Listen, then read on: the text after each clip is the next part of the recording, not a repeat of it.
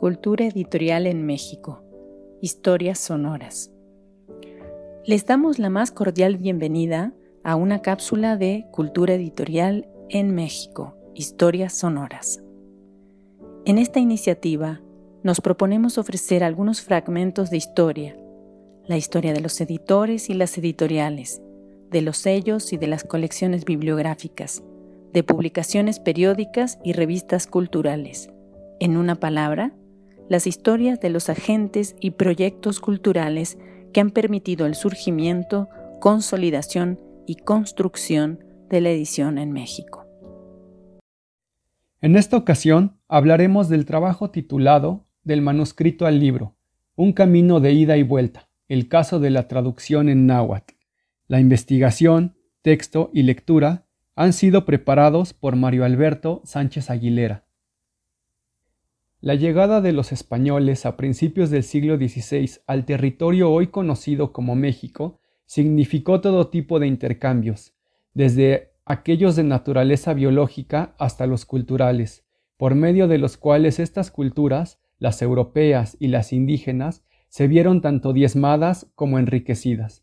En este tenor, uno de los cambios más revolucionarios que experimentó la cultura indígena fue la llegada del alfabeto latino y todo cuanto su uso implicaba. Con el alfabeto latino llegó el formato del libro europeo, es decir, los cuadernillos de papel de trapo empastados y cosidos entre sí para conformar un volumen, y con el libro europeo llegaron toda suerte de géneros literarios y religiosos totalmente desconocidos en el mundo indígena y que por medio del alfabeto latino se introdujeron, se mezclaron y se reinterpretaron a la luz de algunas costumbres, conocimientos y formas de discurso usadas desde antaño por los nativos nahuas. La producción de obras en lengua náhuatl a partir de caracteres latinos se dio como parte de un intercambio cultural entre frailes evangelizadores, principalmente franciscanos, y jóvenes indígenas descendientes de los miembros de las élites prehispánicas. Estos jóvenes habían sido educados en colegios conventuales bajo la tutela de frailes que tenían un interés particular por evangelizar a los indígenas en sus lenguas nativas. Aunque hubo varios centros de enseñanza a cargo de religiosos, como el de San José de los Naturales establecido por los franciscanos, principalmente por Fray Pedro de Gante, o el Colegio de San Gregorio, fundado por los jesuitas en 1583, se puede decir que el centro de intercambio cultural e intelectual entre indígenas y europeos más importante del siglo XVI fue el Colegio de la Santa Cruz de Tlatelolco, fundado por los franciscanos bajo el patrocinio del virrey don Antonio de Mendoza en el año de 1536. Entre otras cosas, en el Colegio de Tlatelolco los indígenas aprendían las artes liberales, dentro de las que se encontraba la gramática, es decir, la enseñanza del latín. Con el pasar de los años, los estudiantes llegaron a dominar la lengua latina y el castellano de manera tal que los mismos frailes que habían sido sus maestros se hacían ayudar de ellos para componer diversas obras dispuestas para la evangelización y el aprendizaje de la lengua náhuatl, tales como gramáticas, vocabularios, doctrinas, catecismos, confesionarios, leccionarios, sermonarios y muchos otros. La llegada de la imprenta a la Nueva España en el año de 1539 y la imperiosa necesidad que para esas mismas fechas tenían los predicadores de textos para la evangelización en lenguas nativas,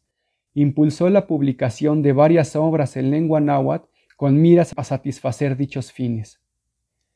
Los procesos de elaboración de muchas obras en lengua náhuatl que durante el siglo XVI y principios del XVII salieron de la imprenta son muy particulares y responden a las necesidades y carencias de su tiempo. Se trata de obras que en su mayoría tienen un carácter colectivo, pues aunque fueron urdidas en la gran mayoría de los casos por un fraile en particular, su traducción al náhuatl y las diversas copias manuscritas previas a la versión final de imprenta estuvieron a cargo de traductores y copistas indígenas, muchos de ellos exalumnos del Colegio de Tlatelolco. Gran parte de los impresos que hoy conocemos tienen su fuente principal en obras escritas originalmente en latín, o por lo menos buena parte del texto que las componen provienen de las fuentes latinas,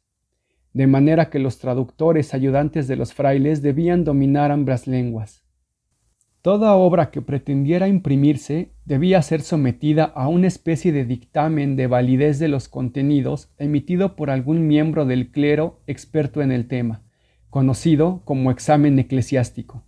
particularmente aquellas escritas en lenguas indígenas, pues durante el proceso de traducción se habrían podido caer en falsos sentidos o en traducciones inexactas que dieran pie a malas interpretaciones de la Sagrada Escritura o de los principales tópicos teológicos, como la Santísima Trinidad o la Virginidad de María, por ejemplo.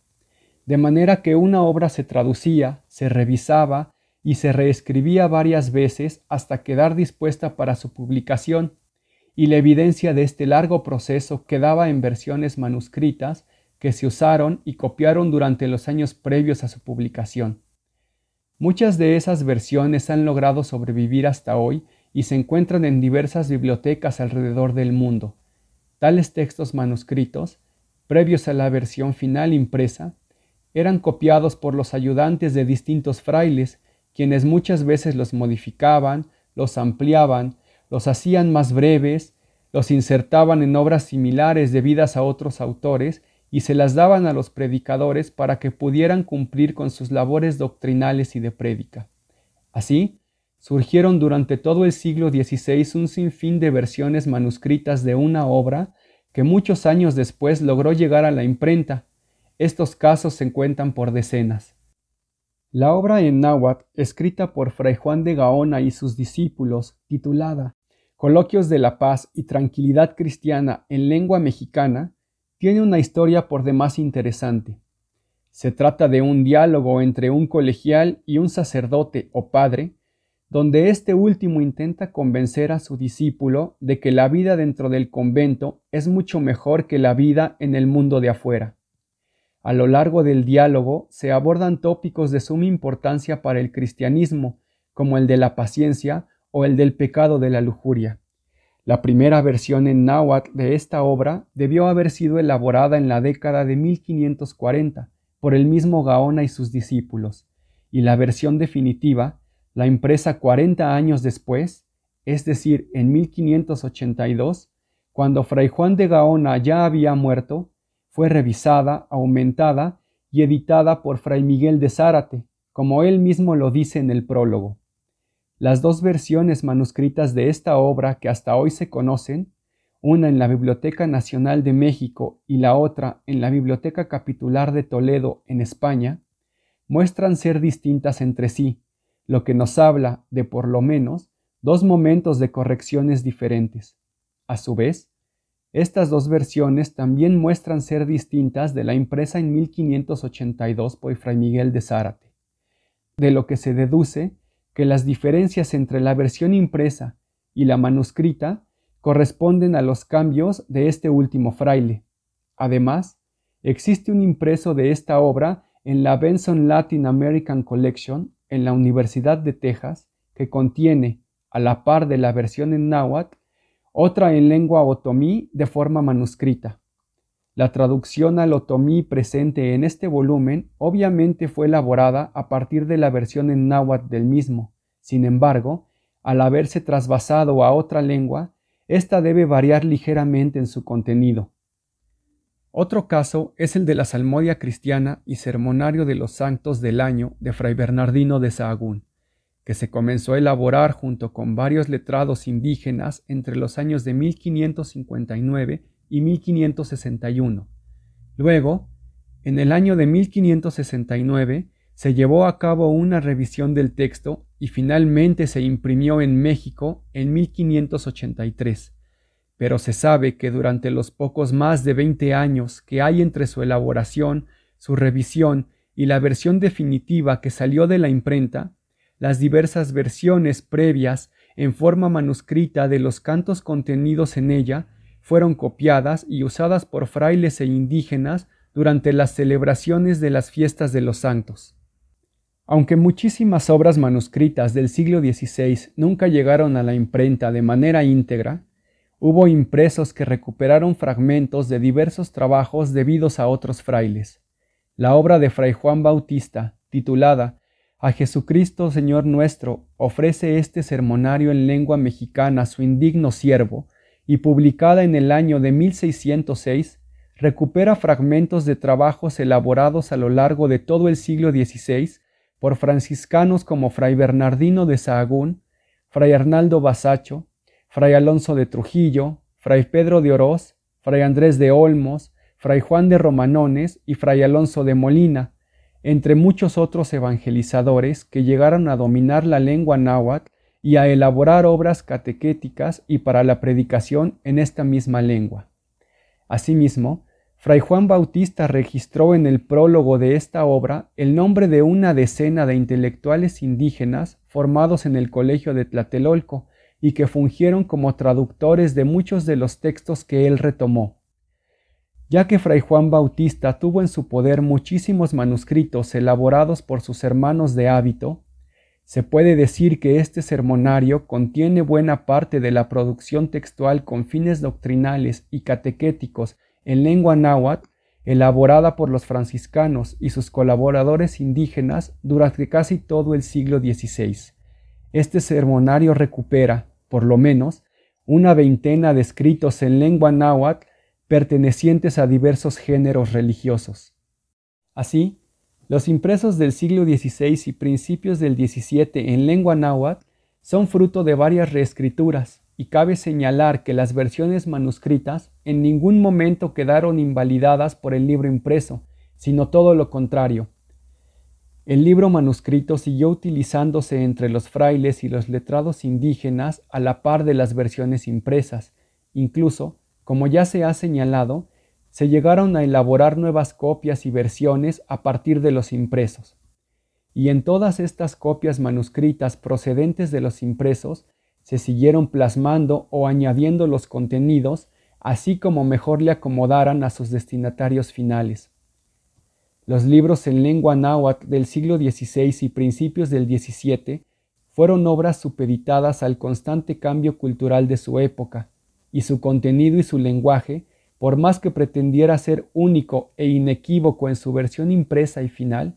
estuvo subordinado a las necesidades y las formas de comprender el mundo de sus lectores, quienes muchas veces tachaban y agregaban palabras al impreso o mandaban copiar fragmentos,